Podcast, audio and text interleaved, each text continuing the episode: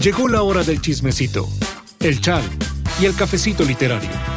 Esto es Libros y Café con Adriana Muela, un programa de 1108 Podcasting. Te damos la más cordial bienvenida a un nuevo episodio. Quedan contigo las inigualables voces de Adriana Muela, Siri Méndez y Vanessa Castro. Ya lo sabes, comenzamos. Me da mucho gusto saludarlos una vez más en otro programa y siempre soy muy criticada porque soy la única que uso estos hermosos audífonos de Lolita Yala. Próximamente saldré con una rosa y con tosiendo todo el tiempo. Barrera, haciéndonos la competencia con la tos. Muchísimas gracias a todos los que nos escuchan. Este, México, Canadá, Estados Unidos, España, Alemania, Bélgica, Inglaterra, Francia, Colombia. Me encanta decir todos los países en donde nos, lugares, países y donde nos escuchan. Muchísimas gracias por escucharnos. Y también sé que nos escuchan muchos en sus carros, en sus casas, eh, mientras hacen, mientras corren en el gimnasio, tomando un café. Entonces, pues un placer grabar para ustedes. Mil, mil gracias.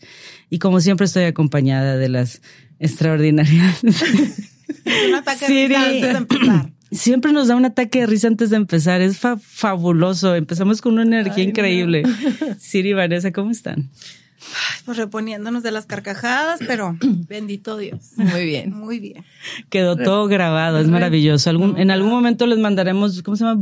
Los bloopers. Bloopers. Ay, no estoy muy segura que sean como para PG-13 todo público, ¿verdad? Pero pues pon tú. Luego nos regañan porque estamos tositos, pero con la risa que nos aventamos es ahorita. Imposible. Oigan, una disculpa, es que es alergia y luego aquí en Monterrey está bien contaminado, peor tantito.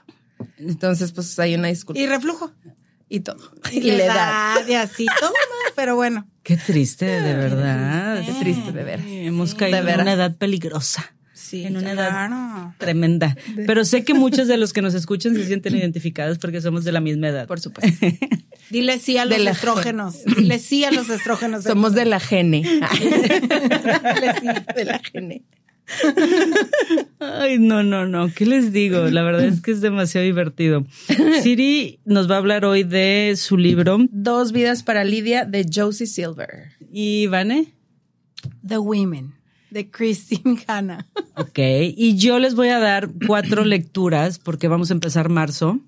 Este, son lecturas que no he leído yo, pero se las voy a dejar ahí en el tintero de, ya saben, de esas colecciones que tienes y que dices, tengo que leer todos estos libros. Me parece como ideal para empezar el mes que ya se acabó febrero. Ya. Es fabuloso porque febrero dura muy poquito. Y eso que nos dieron un, un día más este año. Sí, es correcto. Eh, entonces, para que vayan, agarren su libretita y anoten, porque sé que sí hay gente que les gustan nuestras recomendaciones.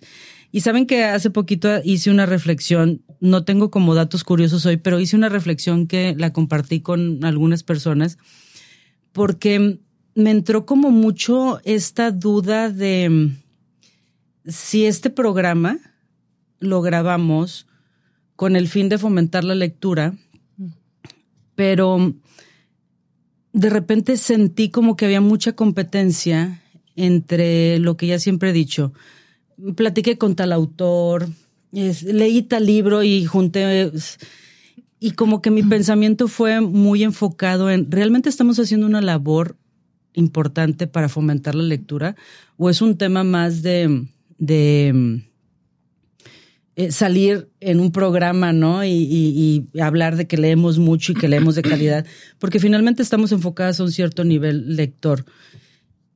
Y platicando con muchas personas, porque yo soy socióloga y tengo como un grupo de amigos que hacemos como mucha filosofía y todo, intercambio de, de, pensamientos, y me decían que sí, que es bien importante, o sea, esta labor de, de hablar de los libros y fomentar la lectura. Pero vuelvo a insistir que lo he insistido en varios programas desde que empezamos este episodio.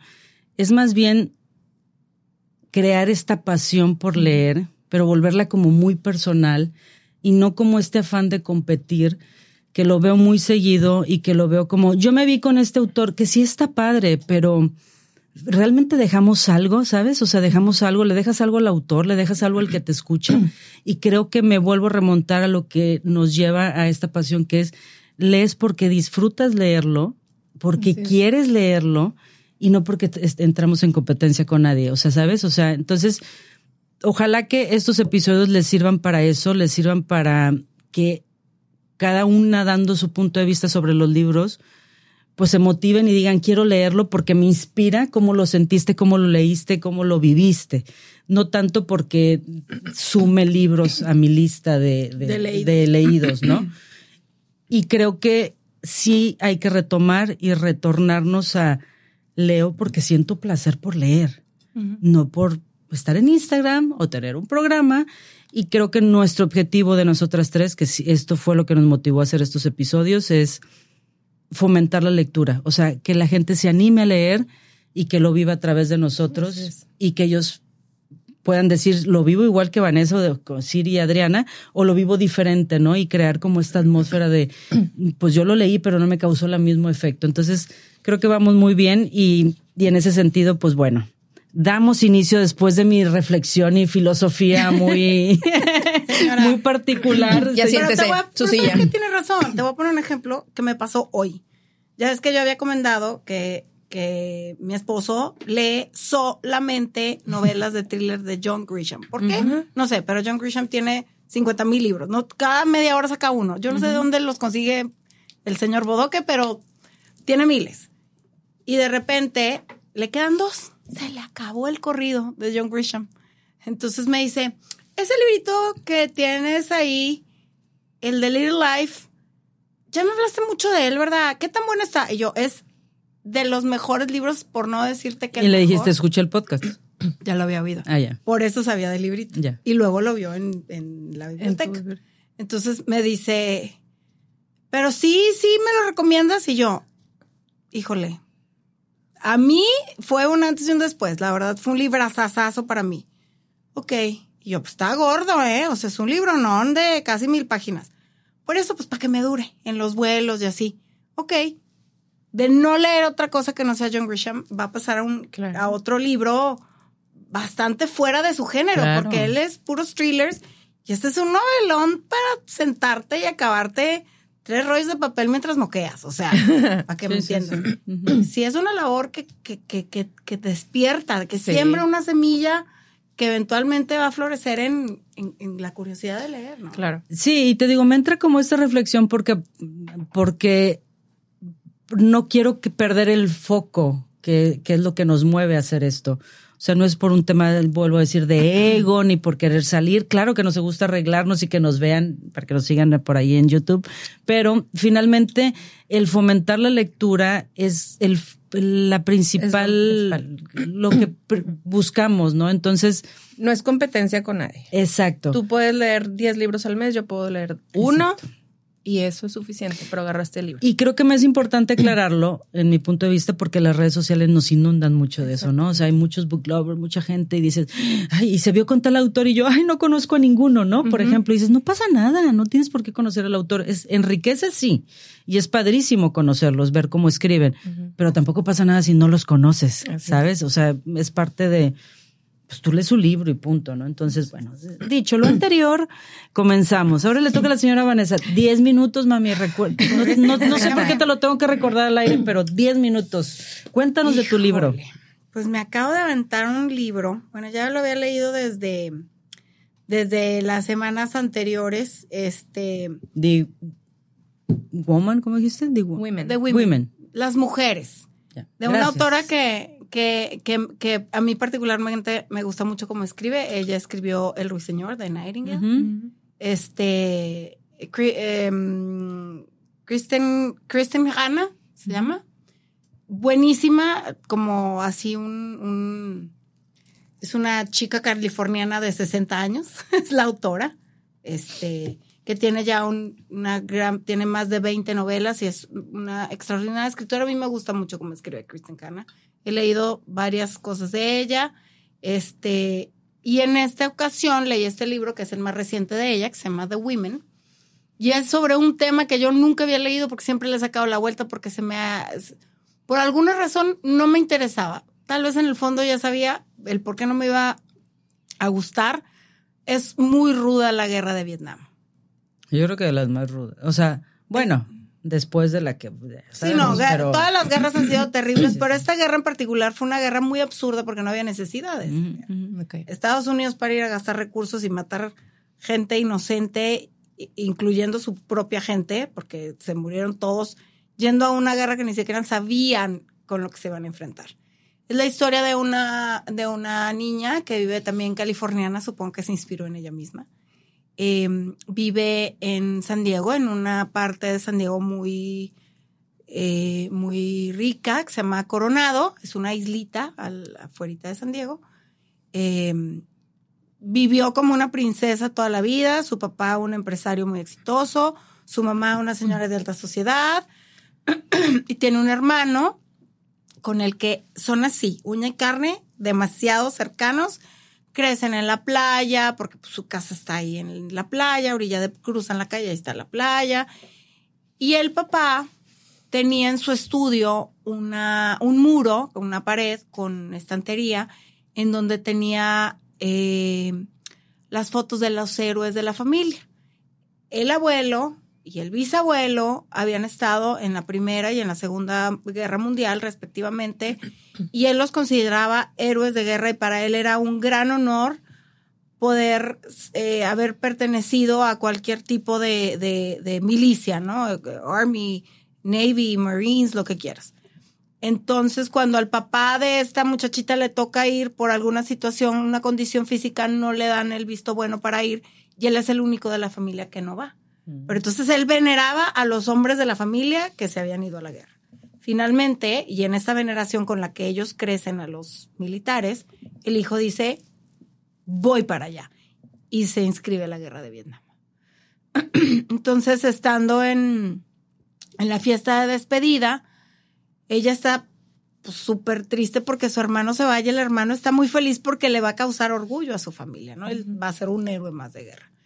Y ella está así de que es que yo no quiero que se vaya. Entonces, mientras todos festejan, ella se mete a la biblioteca a ver así como que la pared de los héroes y un amigo, el mejor amigo de su hermano, que ya sabíamos que era mujeriego y era coquetón y así guapísimo, así. un, muy eh, sí, sí, un Humphrey Bogart así muy... No, no, guapo, era guapo. Ah, ah, Humphrey Bogart no era guapo, pero este, una cosa así muy, muy hermosísima le dice, oye, ¿y este muro qué onda? Y ella le explica, ¿no? El significado del muro y le dice, pero ¿por qué no hay mujeres? Y ella, pues porque las mujeres no van a la guerra. Y él, claro que sí van a la guerra. Claro que no. Claro que sí, hay enfermeras en la guerra. Y ella era enfermera. Acababa de salir de, de, Entonces, como que este hombre, que aparte de que le encantó, le siembra la espinita y dice, pues bueno, voy a ir. Entonces, se ve el hermano y ella se mueve, ya sé en donde puede la oferta de que sí se la pueden llevar a ella también de enfermera. Y resulta que necesitaba pues por lo menos un par de años de experiencia y ella estaba recién salida de la universidad. Finalmente va al Army y en el Army le dicen, claro, firme aquí y súbase al avión la próxima semana. No necesitas experiencia, nos urge gente. O sea, está súper necesario. Entonces, cuando finalmente lo logra, después de muchos días, ella llega a su casa y le avisa a su familia de que muchachada, que creen, me les voy.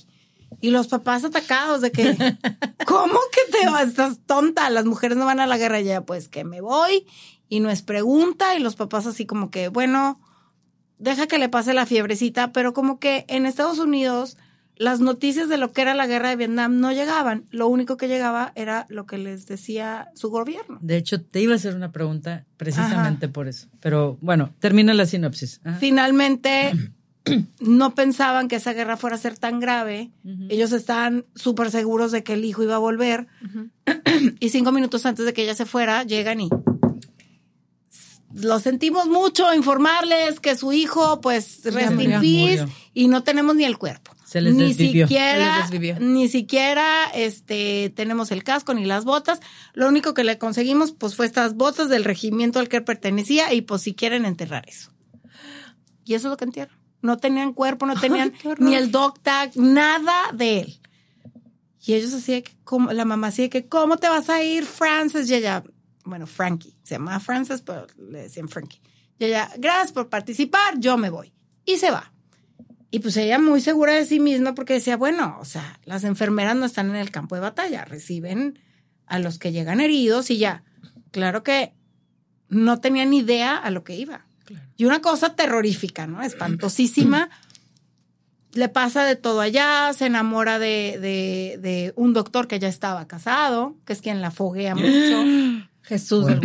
y ella era una niña bien de toda la vida, respetable, y nunca pasa nada con él porque pues era casado, pero se amaban, pero pues sin tocarse, ni besarse sus bocas así a lo lejos, ¿no? Este, finalmente, después de mucho, se supone que este hombre muere y después se reencuentra con el amigo de su hermano, del cual también se enamora y se supone que el muchacho este, este, tenía una fiancé, se iba a casar y al final de cuentas se le dice, no, yo te prometo que yo no tengo ninguna... Ningún compromiso. Este, ninguna mujer, o sea, no estoy comprometido con ninguna mujer. No tengo ningún compromiso, ya ella le cree todo. Total, se supone que ella se regresa antes con él, ella hace dos tours allá y se regresa antes con él y se supone que él iba a llegar un mes después que ella. Y cuando regresa y es recibida en su en su país, pues ella está esperando a que todo el mundo la reciba como recibe a, los héroes de guerra, ¿verdad? Porque ella vivió todo. O sea, ataques, bombas, este, pues, la cosa más horrible que te puedas imaginar y pues arreglar a todos los, los que estaban enfermos y, darle la despedida, a, digo, heridos y darle la despedida a los que no lo lograban, ¿verdad? Con cosas, heridas mortales, tremendas, espantosas inclusive ayudaban a los vietnamitas, inclusive ayudaban a los vietnamitas después de que les echaban ese gas espantoso que los quemaba. Y recibían a la gente con quemaduras de las cuales no iban a sobrevivir porque no sobrevivían. Aparte tenían que soportar que aventaban un como insecticida porque lo que tenían los vietnamitas a su favor era la maleza, se sabían muy bien la... Sí, conocían muy bien la, tierra, la naturaleza. los estadounidenses pues aventaban ese como, como veneno y mataba todo, toda planta y ya no dejaba que volviera a crecer. Entonces acabaron con tierra y... Qué fuerte. Oye, te iba a preguntar algo bien puntual, porque aparte ya te comiste tus 10 minutos y te tengo que cortar. ya, ya, eso es como que el preámbulo. Todo lo demás es, ya lo tienes que leer. ¿Por qué crees que, o sea, ahorita que lo dijiste, realmente no he leído un solo libro sobre Vietnam? ¿En, dónde, ¿En dónde crees que radique la diferencia? Porque no sé. O sea, es que te voy a decir estaría interesante que nos escriban y nos digan qué otros libros hay, porque realmente, si me pongo a pensar, no, he escuchado mucha literatura. ¿Por qué crees que Vietnam, no? a pesar de que fue una guerra muy larga, porque obviamente me puse a echar mi research, fue una guerra que duró por lo menos 10 años. Acabó en el 72 y empezó a principios de los 60, inclusive antes. Hubo conflictillos fue una guerra en donde Estados Unidos se mete sin tener que meterse. Van a un lugar que no conocen. Y todo el tiempo, todo el tiempo perdieron. Les mataron gente a lo loco enfermo. Eh, fue, fue un caso perdido desde el día uno. Y obviamente ellos querían enseñar su, superioridad y era un tema mucho más político y estaban viviendo unas crisis tremendas que no le querían sumar a las crisis que vivían. Fue cuando mataron a Kennedy, en todo ese inter mataron a Kennedy, fue la época de Martin Luther King, que los, que, que los había, afroamericanos. Había otros temas importantes. Entró Nixon, el Watergate, o sea. Pero seguía la guerra.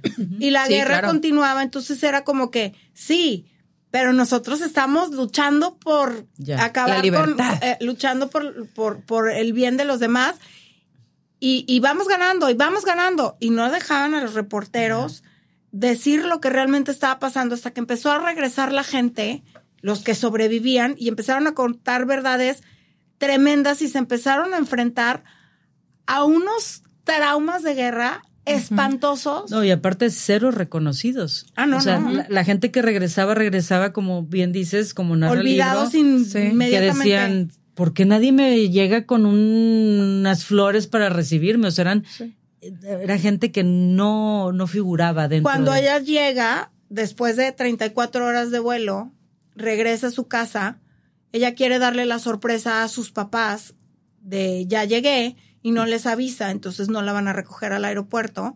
Y cuando llega al aeropuerto, le empiezan a escupir en la cara porque había miles de protestas en contra de la guerra, porque llegaba la información de que atacaban pueblos de civiles. Porque, no, y violaban mujeres. No, no, horrible, horrible, cosas espantosísimas. Mucha droga.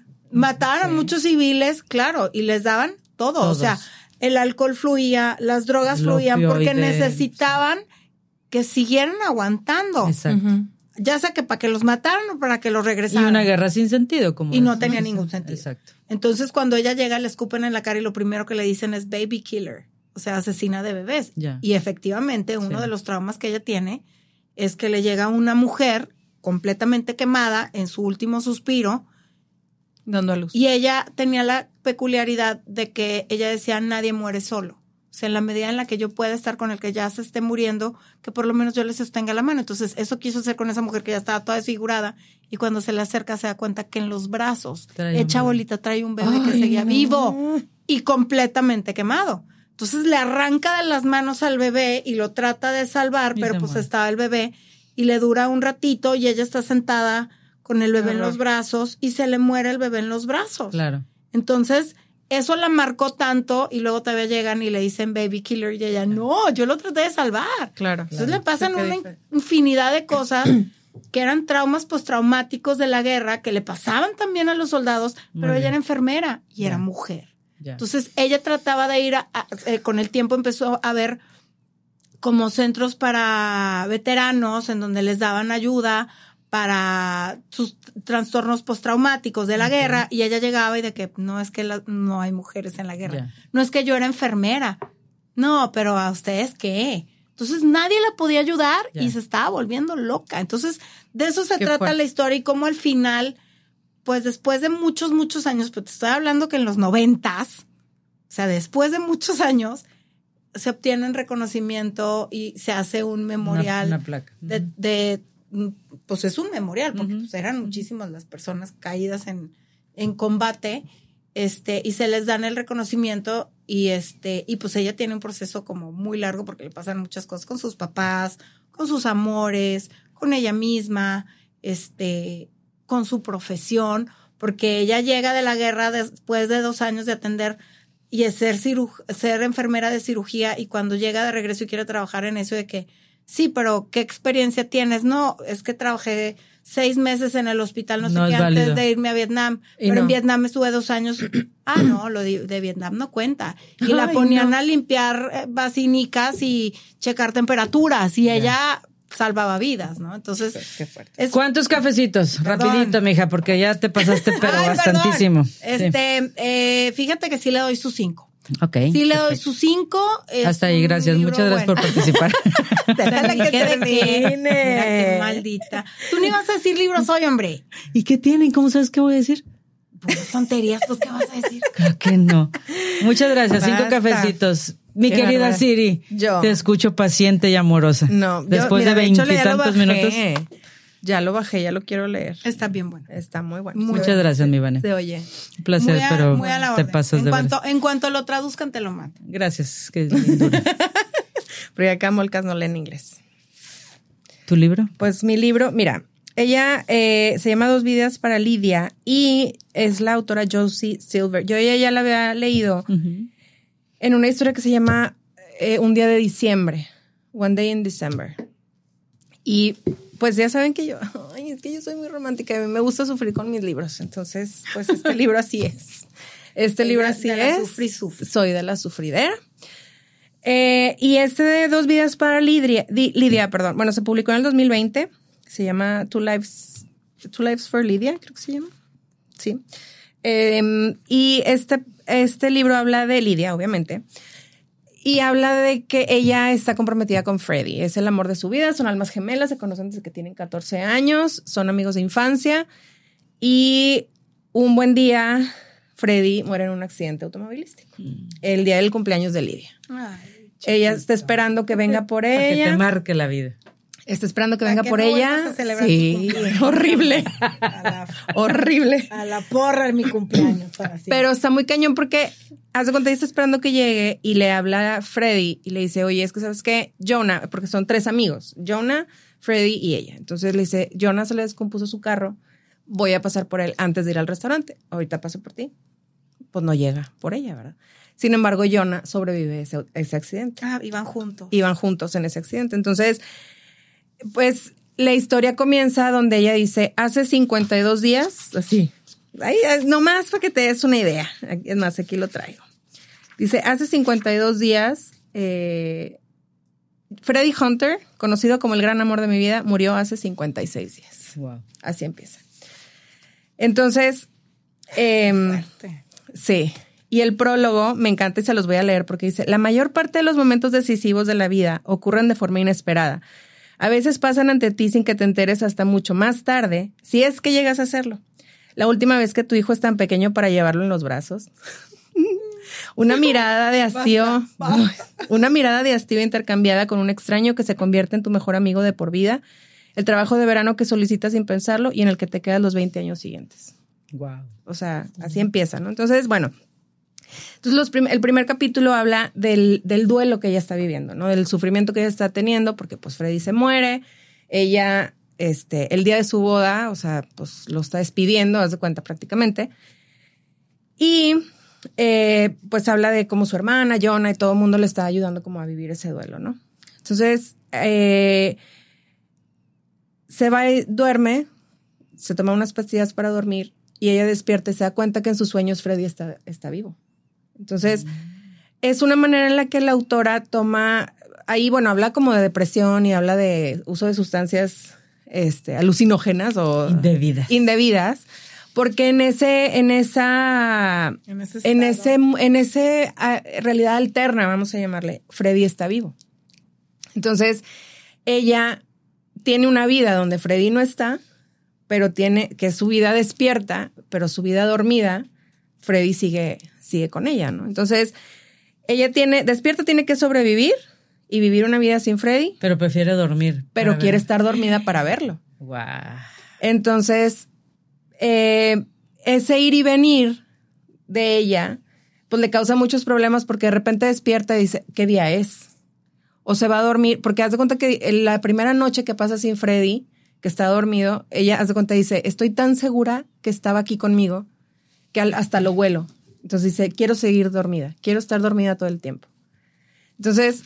y usan pastillas y para dormir. Empieza a tomar pastillas para dormir, hasta que ella se da cuenta que en realidad está viviendo una vida, que hay una vida alterna en la que Freddy sí está vivo, ¿no? Órale, qué chido. Entonces, este, bueno, ahí te das cuenta que, eh, bueno, va alternando ese ir y venir y toda la gente que la rodea empieza a ver que algo está pasando, o sea, que ¿cómo? O sea, te vemos muy cansada, ¿por qué? Porque no duerme, en realidad no duerme. O sea, si te pones a pensar, pues no, todo el tiempo está, está dormida, está dormida y es consciente. Ajá. Claro. Y es consciente de que en una vida, que ella está despierta, está dormida. Y me encanta porque el libro, yo al principio no entendía, porque decía dormida, despierta, dormida. Entonces cada capítulo te va especificando en qué estado, en qué está. estado está. Exactamente. Entonces, bueno, Pregunta, ¿hace alguna reflexión la autora sobre el trabajo de la depresión o algo? Sí, sobre el duelo. Como, algo, como algo, okay. Sí, el duelo.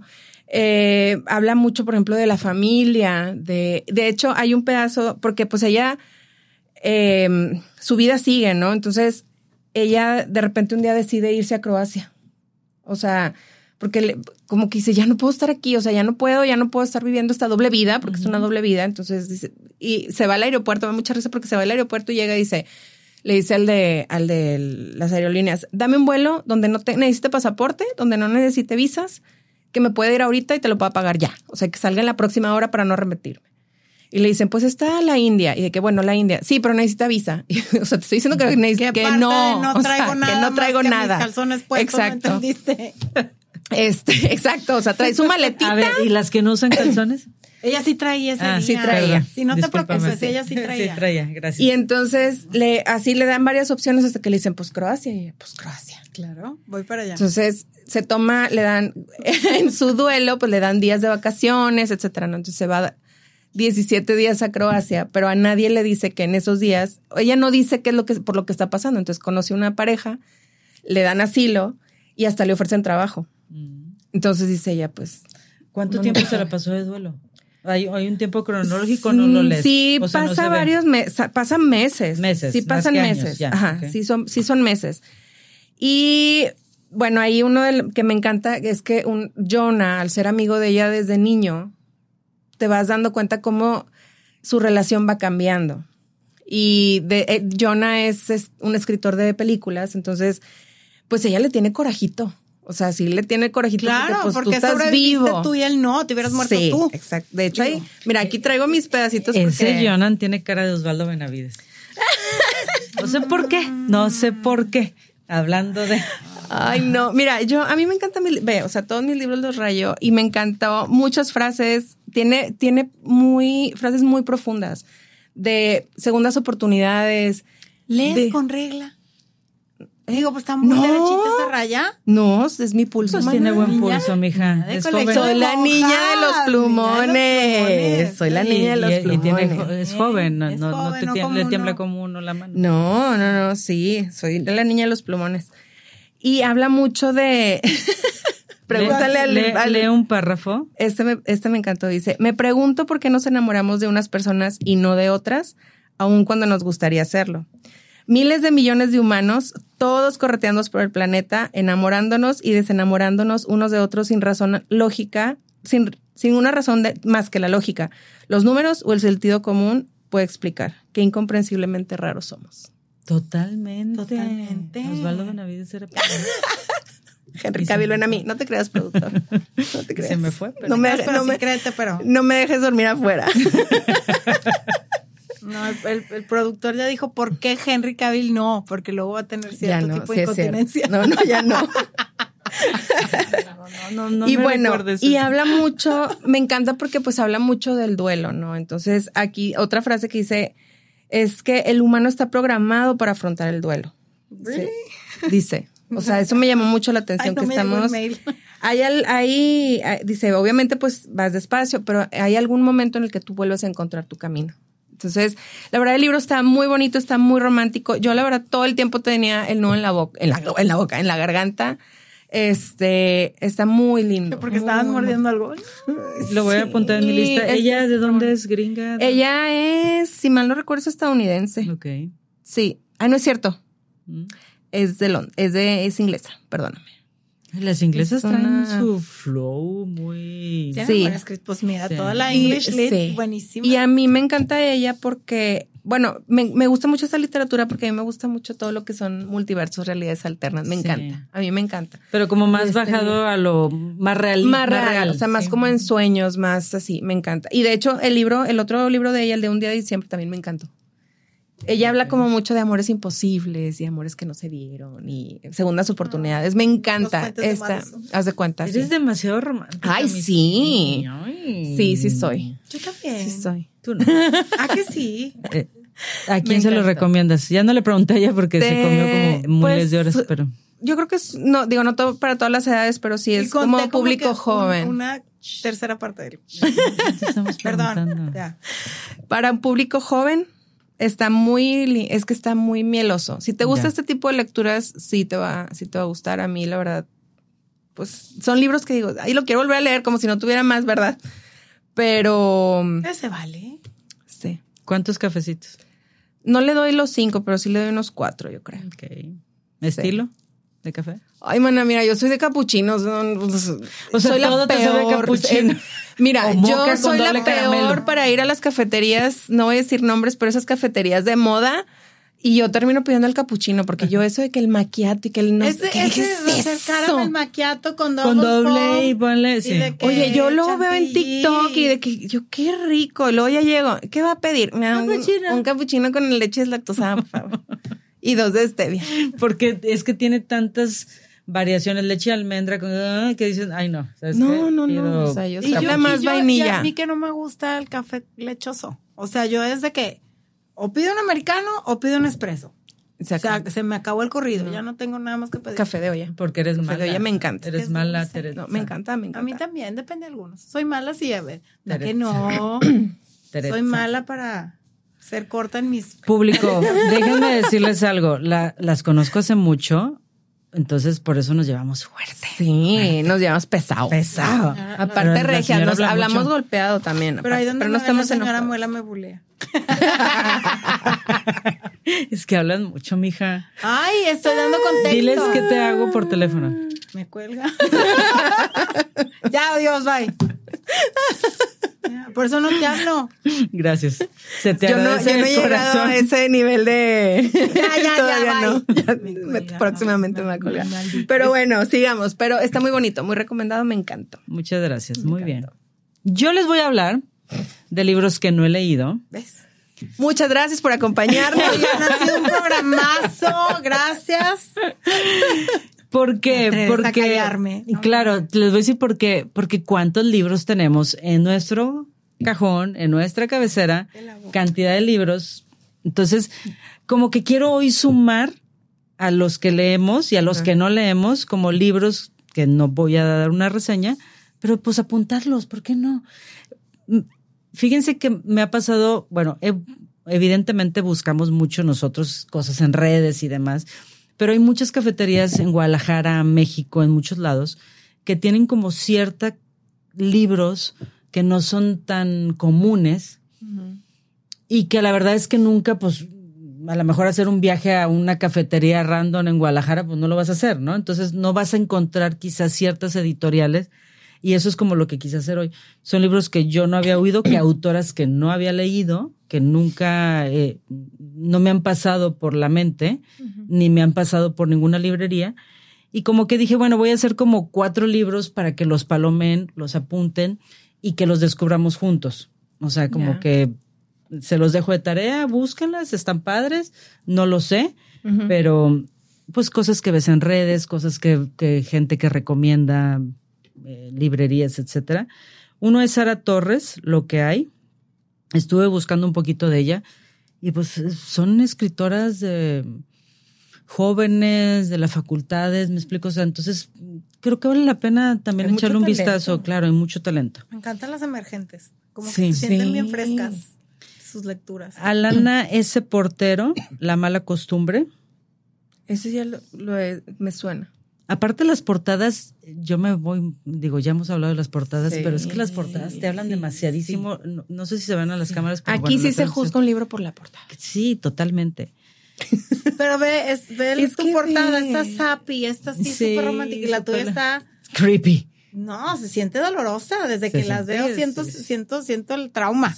Siento la necesidad de un psicólogo. Pilar, Pilar Adón, de Bestias y Aves Tove Ay, ayúdame con este nombre porque ya saben que yo no me da pena decirlo. El Tove Ditlevsen. Ah, no, estaba tan Tove fácil. Ditlevsen. ¿Cómo se llama el libro? Trilogía de Copenhagen. Digo, de Copenhague. Copenhague. Copenhague. Esos son los cuatro libros. Mujer al borde del tiempo. De Merce Pershing. Iluminada de Mary Carr. Les voy a dejar más. Y Laura Ferrero, Los astronautas. Este me encantó, la portada. ¿Vean? No sé si se puede ver. Qué hermosa. Es un retrato. Ay, qué bonita. Sí. Está brutal. Se los voy a volver a repetir para que los apunten por ahí. Por supuesto, Siri. Dos vidas para Lidia de Josie Silver. Este si te gustó, posdata te quiero, te va a gustar. Haz de cuenta. Oh. ¿Vane? Así. The Women, de Kristen Hanna. ¿Ok? Y yo mis cinco libros que recomiendo que no he leído y que me encantaría que nos escribieran para ver si los leemos juntas. Sara Torres, Lo que hay. Alana S. Portero, La mala costumbre. Pilar Andón, De bestias y aves. Tove Tove Ditlevsen. Gracias. De Trilogía de, de Copenhague. Copenhague. Copenhague. Copenhague. Copenhague. Merce Percy, Mujer al Borde y Iluminada de Mary Carroll. Dije más de cinco, de, ya leí más. Y Laura Ferrero, Los astronautas. Pero para que nos, digo, en nuestras redes aparecen para que los busquen. Sí. Ahí en el podcast, eh, nuestro productor siempre nos hace el favor de poner la lista de libros que leemos. ¿Por qué quise hacer como esta, este ejercicio? Porque vuelvo a decir, porque nos encanta tener y acumular y apuntar. Somos ya necesito otro librero. Claro, de no, y aparte tener una lista enorme es fabuloso. yo te guardo. Amiga, no presto libros. Ya No, yo, yo te estoy prestando el espacio. Emprestando, emprestando. Pero, ¿verdad que nos pasa que nos encanta tener listas enormes de libros? Entonces, Comprar libros que no voy a leer es mi pasión. Eh, sí, totalmente. Entonces, bueno, dejamos, van a aparecer en nuestras redes para que nos sigan porque ¿cuáles son nuestras redes? Ahí va. Nos encuentran en Instagram. Ay, como anuncio. Nos encuentran en Instagram como Libros y Café con Adriana Muela. En TikTok también estamos igual. Hoy me entró algo en el ojo. Y estamos en YouTube, en 1108 Studio. Y ahí nos pueden encontrar. y por supuesto, escúchenos en todas las plataformas. Y si nos quieren poner cara, como dice Siri, en YouTube, porque siempre nos peinamos y nos hermoseamos. Tiene algo de mis chinos. Critícame en público. Un día dijo, hoy voy a ser rubia, se pintó el pelo y ahora se hace bucles. Enferma de sí misma. No se soporta ni ella misma. Se pone lipstick. lipstick. Lipstick. Lipstick. Se pone, Se pone bilé.